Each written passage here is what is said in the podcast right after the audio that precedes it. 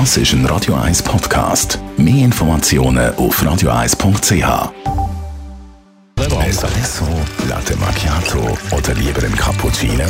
Es ist Zeit für die Radio 1 Kaffeepause mit dem Armin Luginbühl. Präsentiert von der Kaffeezentrale. Kaffee für Gourmets. www.kaffeezentrale.ch Armin Lugibühl, Geschäftsführer von der Kaffeezentrale.ch. Machen wir heute mal ein bisschen Energy Drink gegen Kaffee. Was ist eigentlich genau der Unterschied zwischen den beiden Wachmacher Anführungs- und Schlussstrich?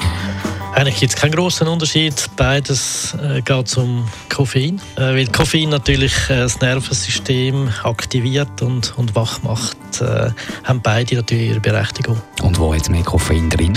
Ich habe nachher recherchiert, das sind nicht mehr als 320 Milligramm Koffein pro Liter. Ab dann muss man es deklarieren und die Energy Drinks sind einiges drunter. Ich recherchiert bei den Energy Drink 48 Milligramm und wenn man es vergleicht mit äh, Espresso, dann haben wir dort bis 200 Milligramm, also einiges mehr. Also wenn man einen, einen richtigen guten Espresso trinkt, ist man eigentlich besser äh, bedient als ein Energy Drink. Neben dem, dass er vielleicht noch gesünder ist. Eben beim Kaffee jetzt Koffein drin, eventuell, wenn man selber drin tut, noch Zucker oder Milch. Beim Energy Drink weiß man nicht so genau. Gut, man kann auf der Verpackung lesen. Neben Koffein, was hat es sonst noch so drin? Das ist einfach mal süß. Also es hat sicher mal viel Zucker drin. Und es hat Guarana-Extrakt drin, wo Koffein sehr koffeinhaltig ist. Und das tut den Drink natürlich noch mehr in die Richtung wo vom Wachmacher bringen. Und es hat auch Taurin, wo uns hilft, den Stoffwechsel äh, zu aktivieren oder zu kontrollieren.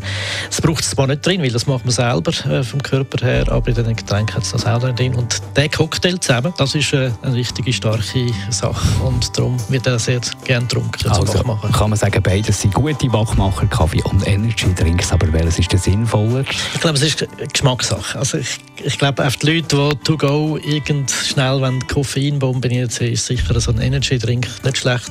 Meistens sind das Jüngere. Andere, wo Genuss im Vordergrund steht und doch noch wach dabei, wenn sie dann nehmen lieber einen Espresso. Die Radio 1 Kaffeepause, jeden Mittwoch nach der halben Zehn, ist präsentiert worden von der Kaffeezentrale. Kaffee für Gourmets. www.kaffeezentrale.ch